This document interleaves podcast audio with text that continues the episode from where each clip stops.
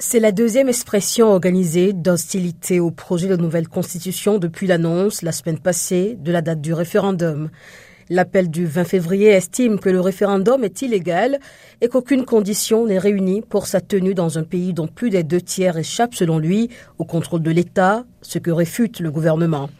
En outre, le mouvement trouve que le projet remet en cause l'indépendance de la justice et organise l'impunité de quelques personnalités.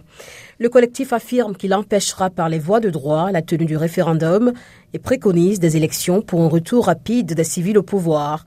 Samedi dernier, une vingtaine d'associations religieuses, culturelles ou politiques ont annoncé s'unir pour obtenir le retrait du principe de laïcité de l'État dans le projet. Le référendum est la première étape du calendrier pour le retour des civils au pouvoir en 2024.